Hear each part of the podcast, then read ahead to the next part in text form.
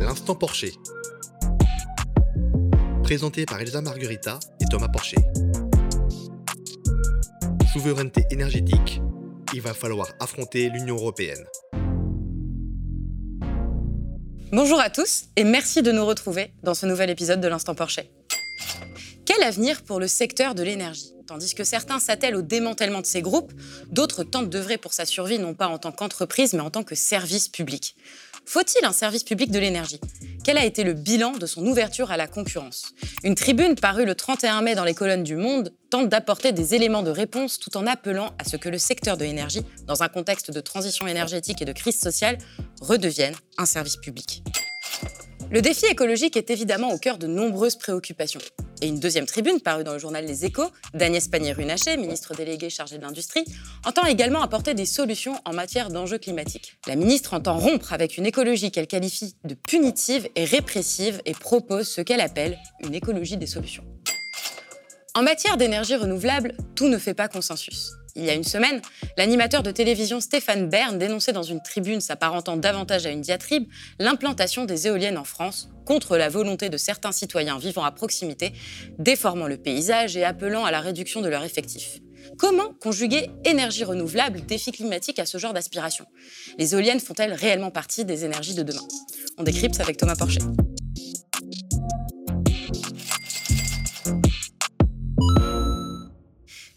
Démantèlement, projet Hercule, perte financière, fiasco des chantiers EPR, le secteur de l'énergie peine à s'extraire des différentes crises qu'il traverse. Pour le sauver, peut-être faut-il envisager de restaurer son service public.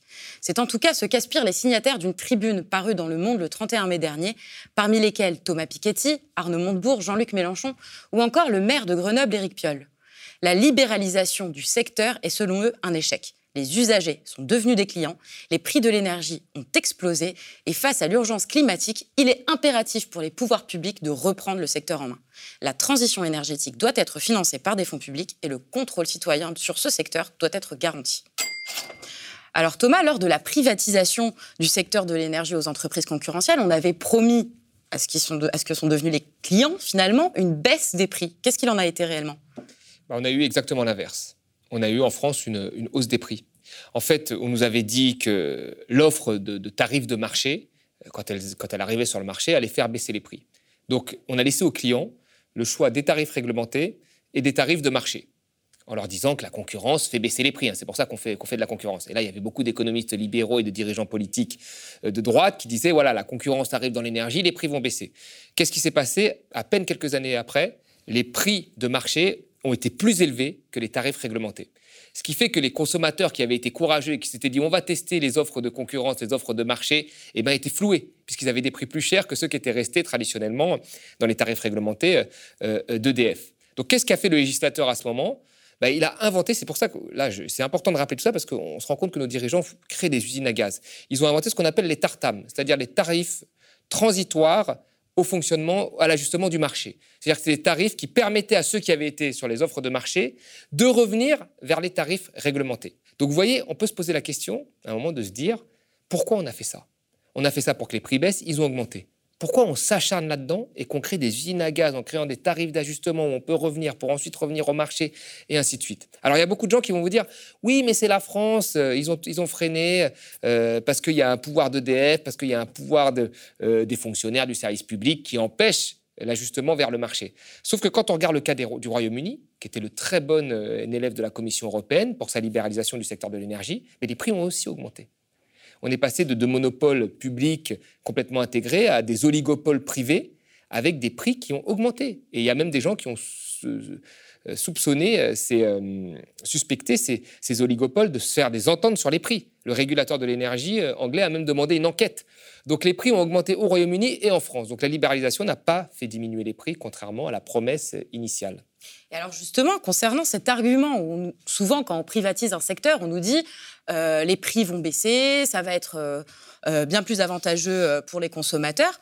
Finalement, cet argument-là, est-ce qu'il est véritablement souhaitable pour les personnes? Est-ce que si elle existe, cette baisse des prix, est-ce qu'elle ne va pas avec une dégradation du service, des infrastructures, de la condition des travailleurs qui fonctionnent en son sein? Alors déjà pour l'énergie, oui c'est possible, effectivement. Mais On a vu aussi, il faut le dire, hein, que même quand il y avait un service public, il y a eu des, tarifs, on va dire, réglementés qui n'ont pas reporté constamment les coûts réels de fonctionnement, euh, mais par choix public aussi, par choix public, les coûts réels de fonctionnement de l'énergie.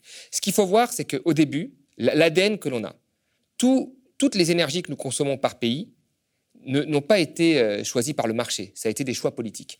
En France, nous avons une électricité majoritairement produite par du nucléaire. Ce n'est pas le cas en Espagne. Ils n'ont pas de nucléaire. Ils ont refusé le nucléaire. Ce n'est pas le cas en Italie. Ils ont refusé le nucléaire. Donc, chaque production d'énergie dans un pays dépend initialement de choix politiques. Ça, il faut le dire. Et pas du marché. Ensuite, ce qu'on a fait en France, c'est qu'on a créé des entreprises en monopole public verticalement intégrées. C'est-à-dire qu'on a créé EDF, qui produit et qui distribue l'énergie. On a créé ELF, qui était en charge du pétrole, GDF qui était en charge du gaz. Donc on a fait en sorte de créer des grosses entreprises qui étaient en monopole public et qui devaient distribuer l'énergie. L'objectif, c'était quoi? C'était la sécurité énergétique. Quand tu allumes ta lumière, bah, tu as de l'électricité et tu n'as pas de coupure d'électricité. Parce qu'il y a encore beaucoup de pays pauvres. Au Liban, vous avez trois heures en moyenne de, coupure d'électricité par jour. voyez? Et pareil dans des pays pauvres. Donc là, le but, c'était ça sécurité énergétique et pas de coupure d'électricité. Et c'était un but souhaitable. Et ensuite, que l'énergie soit un service public, à un prix abordable pour tous. Bah, pourquoi euh, C'est cette idée qui était géniale. Pourquoi on doit transformer ce modèle-là euh, en un marché concurrentiel? Pourquoi? Bah, Juste par idéologie. Et ça, ça vient de l'Europe euh, au départ. L'Europe est arrivée, a dit il faut casser ces monopoles publics parce que monopole et public, c'est pas du tout bon en Europe. Il faut concurrence et privé. Donc on s'est, on s'est en fait attaché, nos dirigeants, à casser des monopoles qui fonctionnaient bien pour qu'au final, on ait une économie de l'énergie qui ressemble plus euh, à un secteur concurrentiel, alors que ça ne s'adapte absolument pas à ça, euh, le secteur de l'énergie. Alors justement, sur la question européenne, cette tribune, on la trouve bien ou pas, quoi qu'il en soit, est-ce que la solution qu'elle propose est peut être mise en place dans le contexte d'appartenance à l'Union européenne? On peut imaginer que l'UE s'opposerait totalement à ce que l'énergie redevienne un service public. C'est un petit peu même sa mission. Ben oui, oui. la, la, vraie question, c'est que tout a été au départ, tout est parti de l'Europe. Alors, dans l'Europe, il y a aussi la France. Hein. Donc, nos dirigeants euh, étaient plutôt pour la libéralisation et nos grands intellectuels et nos grands économistes de l'énergie, hein, sans citer de nom, parce qu'il y en a, quelques-uns que je connais, mais ont défendu la libéralisation du secteur de l'énergie, en nous disant que ça, allait être beaucoup mieux. Mais, je veux dire, on a passé un temps fou à vouloir casser quelque chose qui fonctionnait. EDF fonctionnait très bien, nous donnait une énergie moins chère euh, que le reste de l'Europe et un service public efficace. Quand on a la lumière, on a de l'électricité. Vous voyez? Et on a voulu casser EDF en plusieurs entités juridiques. On a passé un temps fou pour faire ça. Donc on a créé EDF pour transporter l'électricité. On a mis RTE, une entité comptable indépendante qui appartient aussi à EDF. Donc on est dans des, vraiment dans des montages. Puis on a fait ERDF, la distribution d'électricité, pareil, indépendant d'EDF comptablement, mais qui appartient aussi à EDF. Donc c'est n'est pas dans la même comptabilité, mais ça appartient. Donc on est dans des usines à gaz, voilà, qui n'ont eu en termes d'impact pour le consommateur que des effets négatifs le prix a augmenté. EDF aujourd'hui n'est pas aussi bien qu'à l'époque, il y a une dette énorme, et dans des projets pharaoniques énormes. Donc en réalité, euh, cette libéralisation, euh, il faut, tirer le bilan aujourd'hui de ce que ça a été fait. Ça a été une usine à gaz pour faire tourner des de brainstorming de dirigeants, euh, pour avoir des idées, mais qui n'a pas eu d'impact sur le, consommateur. Donc c'est vrai que si demain on veut revenir à un service public de l'énergie, avec des monopoles complètement intégrés, qui soient publics, parce que c'est ça en fait, hein, si un service public, c'est des entreprises euh, complètement public et, intégré avec commandement de l'État et l'État stratège, comme ça a été le cas dans, l'histoire de tous les pays euh, européens, eh ben, il va falloir euh, affronter l'Europe parce que c'est la Commission européenne qui a demandé justement que l'on casse ces monopoles publics qui sont interdits bah, dans, le fonctionnement de l'Europe. Le monopole n'est pas permis. C'est un argument qu'on entend souvent en ce qui concerne bah, notamment le secteur de l'énergie que le citoyen n'a pas sa place sur des questions voilà, très complexes, euh, sur lesquelles il n'est absolument pas qualifié pour décider. Et cette tribune parle de contrôle citoyen. Est-ce que c'est souhaitable qu'il y ait un contrôle citoyen sur le secteur de l'énergie? Je pense qu'à partir du moment où il y a un service public, il faut que le citoyen ait son mot à dire. Donc il faut le mettre dans les conseils d'administration, il faut mettre des, des, représentants des citoyens quelque part. Quoi. Ça, c'est sûr. Parce qu'on ne peut pas imposer, par exemple, on va en discuter, on ne peut pas imposer des, éoliennes si les citoyens n'en veulent pas, on ne peut pas imposer du nucléaire si les citoyens n'en veulent pas, on ne peut pas imposer du gaz de schiste ou autre si les citoyens n'en veulent pas. Ils doivent à un moment faire être partie prenante des décisions, parce que c'est un service public. Il va falloir à un moment les poser. Sur l'électricité, il y a plusieurs choix. Pour faire de l'électricité, on a soit des centrales à gaz, soit des centrales à charbon, soit du nucléaire, soit des renouvelables.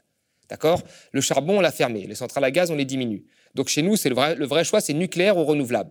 Bon, bah, ce choix doit être aussi tranché par les citoyens bien qu'il y, ait des conditions techniques et tout, il faut que tout soit mis sur la table. Mais à un moment, L'avenir doit être tranché par les citoyens. Il faut qu'il y ait un consensus là politique parce que les citoyens sont pour. En Allemagne, s'ils ont décidé de sortir du nucléaire pour aller vers le renouvelable, quoi qu'on en pense, c'est parce qu'il y avait un consensus politique entre tous les partis pour aller vers le renouvelable, qui représentait finalement un consensus citoyen. Est-ce que chez nous, on a ce consensus? On n'en sait rien, puisqu'on n'a jamais interrogé les citoyens là-dessus. Donc moi, je pense qu'il faut faire participer les citoyens, mais il faut les faire participer, encore une fois, sans les instrumentaliser, comme ça a été dans le, cas dans le grand débat ou dans la convention euh, citoyenne. Donc, mais à un moment, il faut effectivement qu'ils soient plus présents dans les décisions, parce que là, l'avenir énergétique, finalement, c'est leur avenir à eux aussi. Si on choisit le nucléaire, il va falloir mettre des déchets sous terre dans certaines villes, et ainsi de suite, radioactifs. Est-ce que les gens veulent ça, oui ou non? Si on fait des, éoliennes, bah, il y a des éoliennes dans les campagnes, là où il y a du vent. Est-ce que l'on veut ça, oui ou non? Il va falloir que le citoyen aussi euh, ait son mot à dire sans être instrumentalisé. Alors dans cette tribune, quand on regarde un petit peu le détail des signataires, il y a plusieurs personnalités dont les aspirations en termes d'énergie sont assez différentes. On a d'une part donc un Arnaud Montebourg qui défend le secteur du nucléaire, comme on a pu le voir quand il a pris la défense des ouvriers euh, de Fessenheim et euh, a valorisé le travail de leurs syndicats. D'autre part, on a Jean-Luc Mélenchon et Éric Piolle qui, eux, sont pour une sortie du nucléaire. Mais finalement, est-ce que ce ne serait pas aux citoyens de trancher dans l'hypothèse où euh, l'énergie redeviendrait un service public? Tout à fait. Là, c'est le point faible. Là, tu, as raison de dire ça, mais c'est vraiment le point faible de la tribune. C'est-à-dire qu'on a des gens comme Montebourg et Piolle qui signent en même temps, donc ils veulent un service public, euh, de l'énergie tous les deux, et là, c'est très bien. Mais les deux sont, je pense, sur, la production d'électricité, sont parfaitement opposés. Ils ont même fait un débat. Hein. Euh, Montebourg était pour le nucléaire, Éric Piolle est pour la sortie du nucléaire. Et là, c'est une vraie question aussi qu'il faut poser. Ce qui est rassurant, c'est que les deux sont pour un service public de l'énergie. Donc, il faut que ce soit des grandes entreprises qui fassent la transition énergétique en dehors des logiques de marché, et ça c'est une bonne nouvelle. Mais après, effectivement, la question devra être tranchée. Et là, on est à un carrefour de décision. C'est-à-dire que nos, réacteurs ont été produits, ont été prévus pour 40 ans de vie, nos réacteurs nucléaires. On est le pays qui avons le plus de réacteurs par habitant. Je le rappelle, hein, euh, dans le monde entier, plus que les États-Unis, euh, de réacteurs par habitant, et plus que le Royaume-Uni. Mais on est euh, aussi le pays en Europe qui émet le moins de... alors, exactement, parce qu'on n'a pas de centrale à charbon et de centrale à gaz pour faire de l'électricité. Mais là, nos réacteurs arrivent en fin de vie. Là, on a le droit de les prolonger de 10 ans. 10 ans de vie. Ça coûte 50 milliards, qui va être payé sur la facture du consommateur à la fin. Les 50 milliards en plus pour les remettre euh, à niveau, etc. Parce ça ne coûterait pas plus cher de sortir du nucléaire C'est la question qu'il faut se poser. Donc là, on, en a pour 10 ans 50 milliards. Après, peut-être qu'on peut encore rejouer 10 ans, 60 ans hein, de vie, alors que c'était prévu pour 40 ans, en les rabibochant à droite à gauche. Mais on ne pourra pas aller trop au-delà. À un moment, il va falloir euh, soit on les remplace par d'autres réacteurs, soit on en sort. Donc on est quand même euh, sur les temps de l'énergie qui sont des temps longs, on est à un carrefour de décision. Est-ce qu'on va plus loin dans le nucléaire?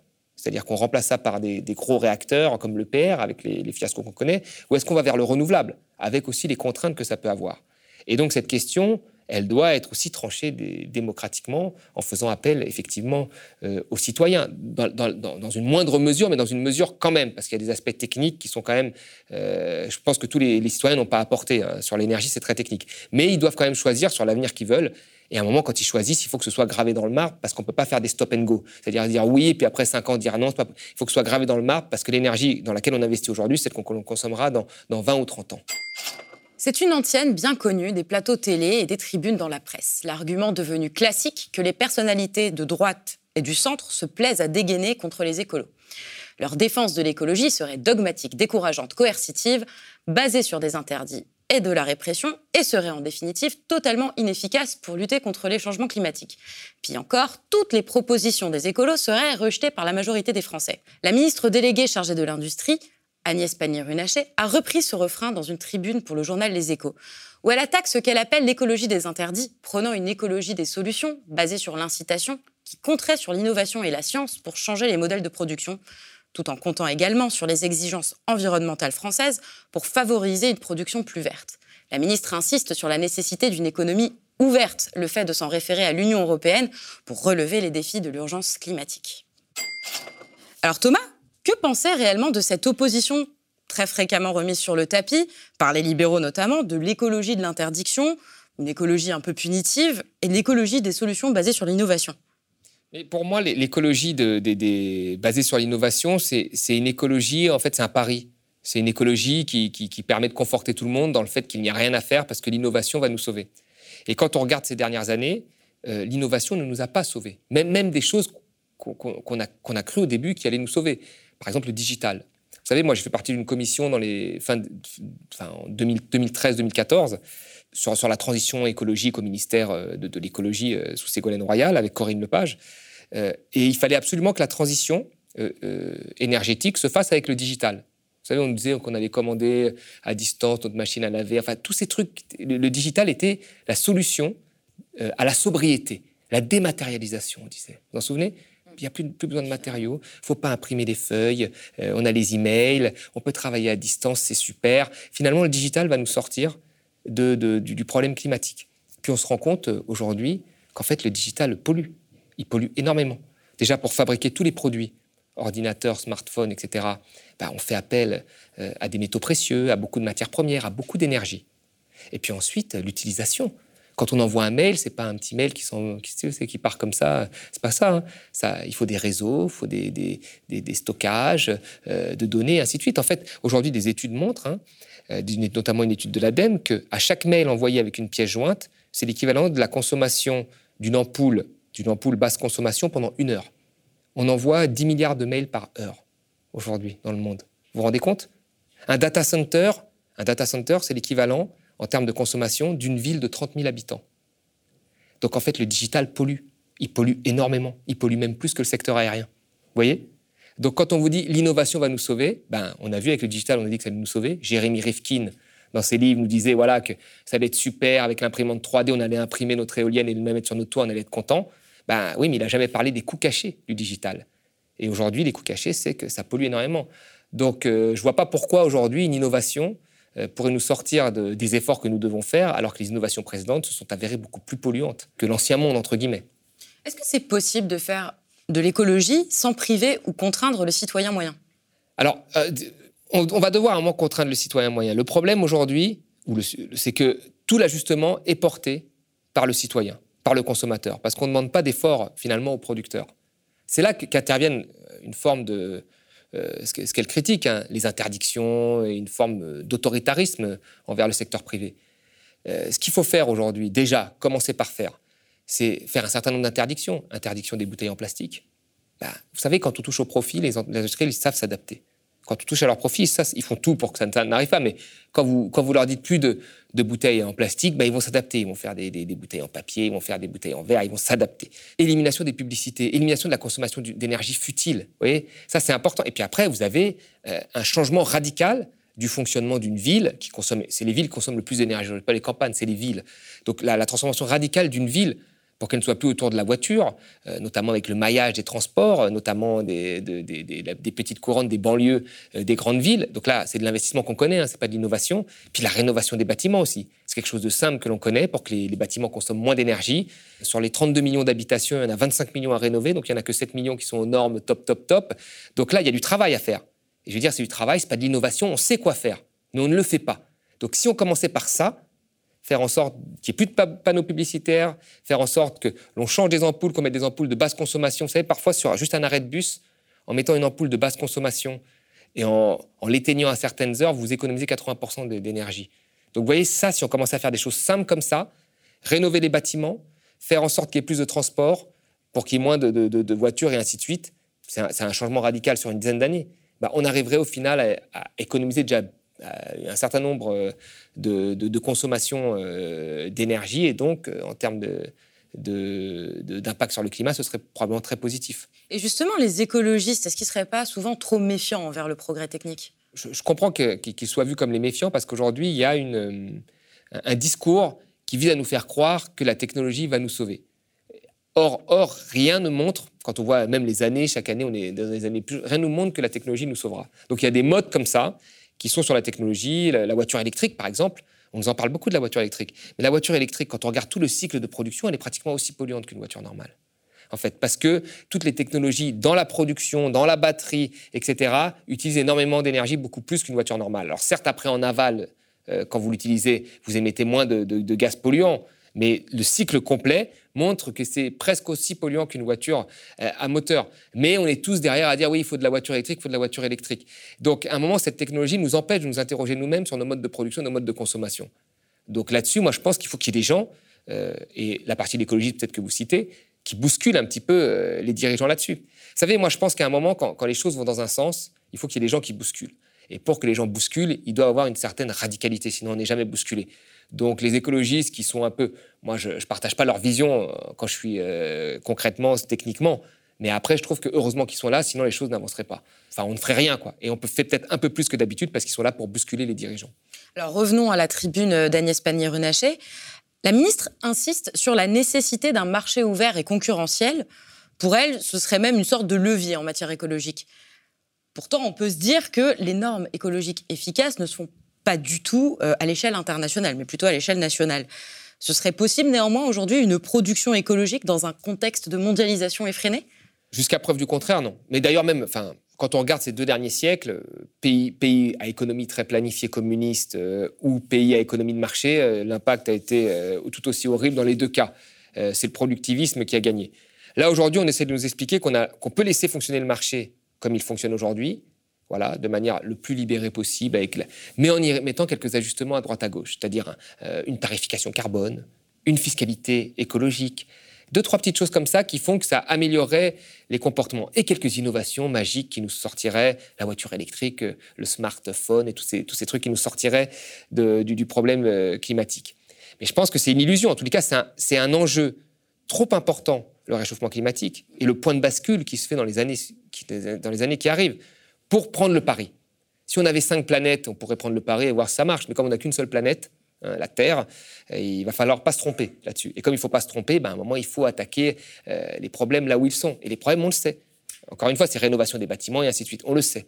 Alors c'est assez paradoxal puisque euh, la ministre nous parle, euh, dénonce une écologie coercitive et finalement tu nous dis que elle, ce qu'elle défend, c'est des petits ajustements, taxes carbone, etc. Donc coercitive pour les citoyens et pas pour les entreprises finalement. Exactement. C'est ça qui est dingue, c'est que moi je vois des publicités. Je ne vais pas citer, mais de marques de vêtements ils sont capables de vous dire aujourd'hui, ils, vendent des vêtements et ils vous disent dans leur publicité, achetez moins de vêtements. Comment ils peuvent dire ça? Parce qu'ils sont dans une telle position de force qu'ils savent très bien qu'ils peuvent le dire, on achètera toujours leurs vêtements. Vous pouvez être une boisson sucrée et dire, buvez moins de sucre. Mais ils savent très bien qu'ils sont une telle position de force, ils ont tellement pénétré les esprits depuis des années, ils ont tellement euh, d'ajustements qui leur sont favorables, évasion fiscale, optimisation fiscale, tout ce que vous voulez, qu'ils savent qu'ils sont en position de force et qu'ils peuvent dire ça. Voyez? Et donc, euh, si à un moment on ne s'attaque pas à eux et qu'on pense que seul le consommateur peut s'ajuster, on vit dans un monde euh, complètement idyllique. Et la réalité des faits, c'est quoi? C'est quelqu'un qui travaille 12 euh, heures par jour, enfin 10 heures par jour, qui a les enfants à s'occuper. Vous croyez que le soir, il va être avec son petit truc en train de regarder s'il y a l'indication E311 de la Commission européenne qui veut dire qu'il y a ça dedans. Enfin, l'ajustement est, mineur, minime. Et les, entreprises le savent. C'est pour ça qu'elles font tout en disant Mais on a fait notre boulot, on a dit aux gens d'acheter moins de vêtements. Ils continuent à nous acheter. Ah bah ouais. Voilà, donc il faut à un moment taper sur, sur les, producteurs et les contraindre. Et on les contraint pas par les incitations, parce qu'elles les contournent toujours, elles ont des lobbies, etc. On les contraint par l'interdiction. Et quand il y a de l'interdiction, là, elles trouvent toujours le moyen de préserver leur profit en faisant autre chose. Depuis qu'elles ont fait leur apparition dans les panoramas français, qu'elles tranchent l'horizon de l'hexagone de leurs ailes acérées, les éoliennes font l'objet de nombreux débats. En empruntant des départementales à proximité de ces géantes, vous avez pu lire certaines pancartes de riverains réclamant leur suppression. Une supercherie pour l'animateur de télévision Stéphane Bern. Une imposture, selon le réalisateur Charles Timon. Une impasse, d'après le Figaro. Une salve de critiques acides s'abat sur les éoliennes ces derniers jours.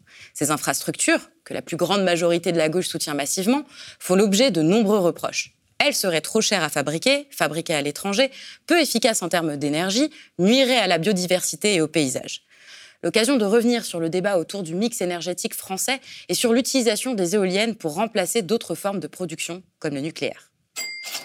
Alors Thomas, en ce moment, les éoliennes subissent un intensif tir de barrage dans la presse, mais également de la part de nos concitoyens qui vivent à proximité d'elles. Comment expliquer ça? Je, pense que bon, y a une première des, choses, c'est que personne, mais, mais que ce soit des éoliennes ou, ou des, réacteurs nucléaires ou, euh, l'enfouissement des déchets ou des puits de, gaz euh, de couches, personne ne veut avoir à proximité de chez lui euh, finalement une éolienne, une centrale ou, un gaz, ou un gaz de, charbon. Donc c'est un, un, phénomène qu'on appelle aux États-Unis not in my backyard, c'est-à-dire que tout le monde est pour les renouvelables sauf près de chez lui. Donc moi j'arrive à comprendre que ces gens qui vivent à la campagne, qui consomment moins d'énergie, etc., et qui sont rarement consultés, voient des éoliennes arriver et puis euh, ils n'ont pas acheté leur maison pour voir, pour voir ça. Quoi. Donc je comprends, moi, la, méfiance des citoyens à l'égard des éoliennes, bien sûr. Quel est aujourd'hui l'avantage des éoliennes et quels inconvénients est-ce qu'elles présentent? Alors les avantages déjà, c'est que les éoliennes sont des énergies plus propres euh, que par exemple les centrales à gaz ou les centrales à charbon pour fabriquer de l'électricité. Après, il y a le débat avec le nucléaire. Certains vont vous dire que le nucléaire est plus propre que les éoliennes, d'autres non. En tous les cas, le risque d'un accident est plus élevé avec une centrale ou un réacteur nucléaire. Enfin, si vous avez un accident, en tous les cas, les conséquences sont plus graves. On l'a vu avec Fukushima que si vous avez un accident avec des éoliennes. Voilà. Ça, c'est les avantages. Les inconvénients, c'est que les éoliennes produisent de l'électricité par intermittence. Quand il n'y a plus de vent, eh ben, ça tourne plus, ça produit plus d'électricité. Donc ça, c'est un inconvénient, alors que, par exemple, le nucléaire produit de l'électricité plein pot quasiment en continu. Est-ce que c'est possible aujourd'hui en France d'imaginer un mix énergétique assuré à 100% par les énergies renouvelables? Non, je ne pense pas. Actuellement, non. Dans l'état des connaissances des technologies, après, ça peut progresser, mais il ne faut pas tout remettre aux technologies, puisqu'on vient de le dire dans, le deuxième sujet, mais dans, l'état des connaissances des technologies, non, parce qu'on ne peut pas, l'électricité ne se stocke pas. Vous voyez, on peut le stocker un petit peu dans les batteries, comme dans les batteries de téléphone, on stocke notre électricité pendant un certain temps, mais ça ne se stocke pas. Donc quand on la produit, il faut qu'elle soit, ou quand on en a besoin, il faut qu'il y ait une production qui réponde à ce besoin-là. Quand on allume la lumière, il faut tout de suite qu'il y ait de l'électricité. Le nucléaire produit en continu. Euh, les éoliennes, elles produisent par intermittence. Donc pour compléter cette intermittence, c'est-à-dire quand elle ne tourne plus, on doit mettre derrière des centrales à gaz ou à charbon. La grande erreur de l'Allemagne, c'est qu'elle utilise des centrales à, charbon. Et ça a été beaucoup critiqué pour ça. Les centrales à charbon sont très polluantes. Bah oui, tout à fait, mais quand, quand ça fonctionne plus, alors bien sûr, l'électricité, la première électricité, c'est celle de l'éolienne, et la centrale à charbon ne fonctionne pas, mais quand elle ne fonctionne plus, il faut qu'on ait de l'électricité quand on allume la lumière. Euh, donc là, c'est la centrale à charbon qui, qui va en remplacement. On préfère du coup la centrale à charbon qui pollue énormément à l'énergie nucléaire. Si, demain on, installe beaucoup d'éoliennes, il faut en backup, ce qu'on appelle, hein, pour avoir les jargons des énergéticiens, en backup des centrales euh, thermiques. Il vaut mieux qu'elles soient à gaz on a des centrales à gaz hein, aussi, hein, un peu en France. On a plus de centrales à charbon, on a quelques-unes à, gaz. Il faut qu'il y ait des centrales à gaz qui aillent compléter les énergies solaires et même éoliennes quand elles ne produisent plus. Voilà, ça c'est obligatoire pour le moment. Tu vois, sauf à, mettre des batteries qui arrivent à stocker une partie de cette électricité, mais à grande échelle, aujourd'hui, c'est pas encore réalisable, me semble-t-il. Et est-ce que c'est envisageable compte tenu de ce que demande la production de batteries? Pour l'interrogation, je ne crois pas. Mais là, dans notre débat, chez nous, on est à 15% euh, de, renouvelables. Hein. La majorité, ça reste encore de, l'énergie nucléaire. Euh, il ne s'agit pas d'être à 100%. Il s'agit de rééquilibrer un mix énergétique, de mieux le rééquilibrer entre nucléaire et renouvelable. Voilà. Xavier Bertrand a annoncé, lui, vouloir ouvrir des réacteurs nucléaires dès 2022, justement en disant euh, les, énergies renouvelables, pour l'instant, on ne peut pas, les éoliennes défigurent le paysage. Est-ce que finalement, être contre les éoliennes, c'est pas être contre les politiques écologistes? Bah, voilà, c'est ça la vraie question qu'il faut poser dans, cette tribune. Alors, je sais pas, bon, il a le droit d'avoir une opinion, Monsieur Bern, c'est pas un spécialiste de l'énergie non plus, même si sa, tribune est plutôt bien fouillée, donc je me demande s'il n'a pas été un petit peu aidé. Mais bon, quand euh, vous avez des gens comme Xavier Bertrand ou du Front National qui vous disent Ah, mais on est contre les éoliennes, ça défigure le paysage, c'est polluant, personne n'en veut, bah, pourquoi vous êtes. Alors, Xavier Bertrand dit que s'il est élu, il va réouvrir des, réacteurs nucléaires. Bah, demandez à quelqu'un d'avoir un réacteur près de chez lui, je crois que personne n'en veut. Aujourd'hui, personne n'en veut. D'accord? Xavier Bertrand, à l'époque, il était pour le gaz de schiste. Euh, le gaz de schiste, vous voulez un, puits de gaz près de chez vous? Je crois que, personne n'en veut. Euh, moi, j'ai été auditionné par sa région à l'époque, parce que sa région développe le gaz de charbon, le gaz de couche. Parce que Macron soutenait le gaz de couche en Alsace, qui, est comme du gaz de schiste, du gaz de charbon, un gaz non conventionnel, plutôt polluant. J'avais été auditionné, et à l'époque, j'avais rappelé qu'un article scientifique était sorti aux États-Unis par des universitaires du Colorado, qui montrait en fait que quand vous aviez une population qui vivait autour d'un puits, dans un rayon d'un demi-miles, d'ailleurs, de, 800, 800 euh, mètres, me semble-t-il, et eh ben, que ça pouvait avoir des impacts à cause de la pollution du puits sur la santé des habitants. Même des, risques de cancer est marqué, et le mot cancer a été mis dans, dans l'article scientifique. Ils m'ont crié dessus en me disant, mais c'est n'importe quoi cet article. Enfin, c'était digne du café du commerce. Et moi, je leur disais, les amis, vous devez être avertis, puisque euh, au Colorado, vous avez 19 habitants au kilomètre carré. 19 habitants. Dans le Nord-Pas-de-Calais, vous en avez 324. C'est le département le plus peuplé après la, région pardon la plus peuplée après l'Île-de-France. Donc moi j'ai dit écoutez les amis, si vous mettez quelque chose qui est un risque pour la santé, il faut le mettre, faut le mettre dans l'article pour que les citoyens soient avertis quoi, dans, le rapport final. Et eux, ah mais non, pas du tout, etc. Et d'ailleurs, les discussions ont été retranscrites dans le rapport final, donc les personnes qui veulent peuvent aller le consulter. Et donc là, on voit bien qu'il y, a de la politique derrière. Ils étaient tous pour le, gaz de couche à l'époque. Pour eux, ça défigurait pas le territoire, il n'y a pas de problème, ça crée des emplois. Ils n'arrêtent pas de nous dire ça alors qu'il y avait beaucoup de chômage dans la région. Et là, ils nous disent que les éoliennes ne créent pas d'emplois et que ça défigure les, paysages. Et à l'époque, dans cette commission, je leur dis, OK, d'accord. Bon, je leur rappelle déjà une chose, c'est que pour chaque million d'euros investis, on crée plus d'emplois dans les renouvelables que dans le gaz. Hein. Euh, dans les renouvelables, vous créez 14 emplois pour chaque million investi. Dans le gaz, vous en créez 3. D'accord? Dans la rénovation des bâtiments, dont on parle beaucoup et qui n'intéresse pas trop ces gens, vous en créez 17. Donc euh, il faut faire attention à l'instrumentalisation politique. Et moi, aujourd'hui, je regrette que des politiques courent après comme ça des voix, quitte à se contredire eux-mêmes. Je trouve ça très ridicule, que ce soit à droite ou à gauche d'ailleurs. Mais euh, justement, tu parlais de la question de l'emploi, le nucléaire. Créer des emplois et la fermeture d'une centrale, comme on a pu le voir à Fessenheim, c'est une catastrophe pour ces gens-là. Comment faire euh, d'ici 10 ans quand la question va devoir se poser concernant nos réacteurs nucléaires? Ce ne sont pas nécessairement des emplois qui vont pouvoir aller vers les énergies renouvelables. Alors tout à fait. Alors il faut regarder un certain nombre de choses. Alors déjà, il faut, noter une première des choses qui est intéressante, euh, c'est que la, logique en fait, de la transition énergétique est une logique de long terme, c'est-à-dire avec une forme de planification de long terme. Donc ça la rend beaucoup moins brutale que la logique de marché ou la logique actionnariale, où là vous, vous fermez quand d'une année sur l'autre, vous n'avez pas les bons profits. Donc si on a un minimum d'anticipation, on peut prévoir un peu une reconversion par la formation ou pour voir s'il y a un certain nombre de personnes qui vont à la retraite d'une partie euh, des salariés euh, des centrales nucléaires. Et puis après, tout ça doit être aussi euh, faire l'objet, comme on l'a dit, de choix politiques qui soient constants pour qu'on puisse préparer le turnover. Mais quoi qu'il en soit, quand il y a une transition, bien sûr qu'il y aura des emplois détruits. Bien sûr. Il y en aura d'autres qui seront créés. Mais cette transition, si elle se fait, elle ne se fait pas du jour au lendemain, elle se fait sur le long terme. Donc on a de quoi prévoir et de voir venir, contrairement à la logique actionnariale, la logique de marché qui, elle, punit les salariés sur le court terme. C'est la fin de l'instant Porsche. Merci à vous d'avoir suivi notre émission. Si elle vous a plu, n'hésitez pas à la partager sur vos réseaux sociaux, à réagir en commentaire et à nous soutenir. Le média ne fonctionne que par vos dons et l'activité de nos sociétaires n'appartient à aucun milliardaire. Pour soutenir l'information indépendante et nous permettre de continuer nos émissions, vous pouvez faire un don aux médias ou devenir sociétaire. Et nous, on vous retrouve la semaine prochaine. Le média devient une coopérative, alors pour garantir son indépendance, n'hésitez pas à devenir sociaux et à nous soutenir sur le mediatv.fr. Et pour ne rien rater de nos contenus, abonnez-vous au podcast.